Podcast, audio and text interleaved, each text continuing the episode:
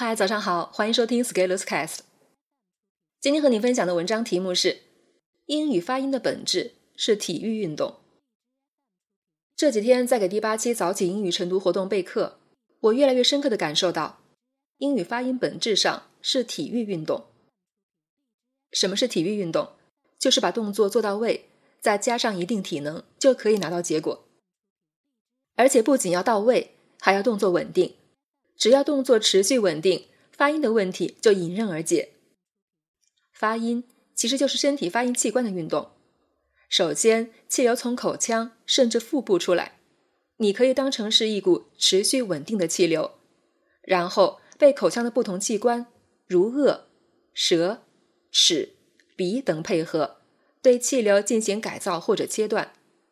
当每一个动作都做到位的时候，就会涌现出正确发音的效果。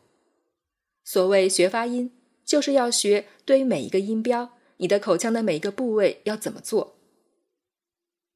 有一部分同学可能从来没有主动控制自己的某个发音部位，所以这些失控的部位没有被管起来，发音就不到位，就会群魔乱舞，就会不准。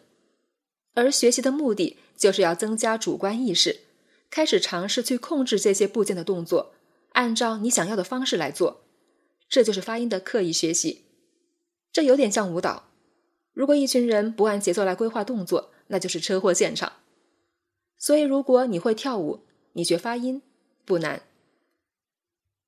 学了发音，更关键要练发音，这就是发音的持续行动。持续行动主要解决什么问题？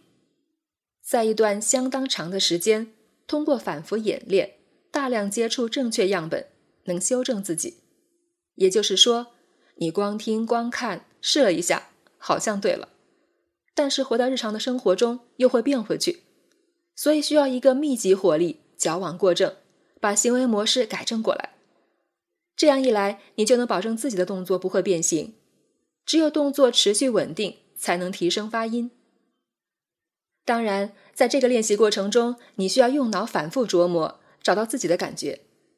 毕竟发音这个是精细活。体育运动可以由教练上手直接掰你的胳膊，而发音的话，别人无法钻到你的嘴巴里给你矫正舌头，所以你得自己和自己较劲，才能让动作稳定。所以这就是持续行动的苦功夫。如果你把发音当成体育运动，很多事情就一点也不神秘了。运动这个事情就是要多练嘛。练的时候带上脑子不就好了？如果你自己一个人练无聊，那就找一群人一起练呗。我正好从八月九日开始，准备抽一个月时间来带大家一起做发音这项体育运动。不过这项体育运动有一个好处，不需要你去买跑鞋，不需要准备一堆东西，只要你有一张嘴和一副管用的脑子，持续行动、刻意学习，就一定会有结果的。上车吧，一起运动运动。本文发表于二零二零年八月八日，公众号持续力。如果你喜欢这篇文章，或者对文中提及的活动感兴趣，欢迎搜索关注公众号持续力，也可以添加作者微信 f_skiles 直接交流。咱们明天见。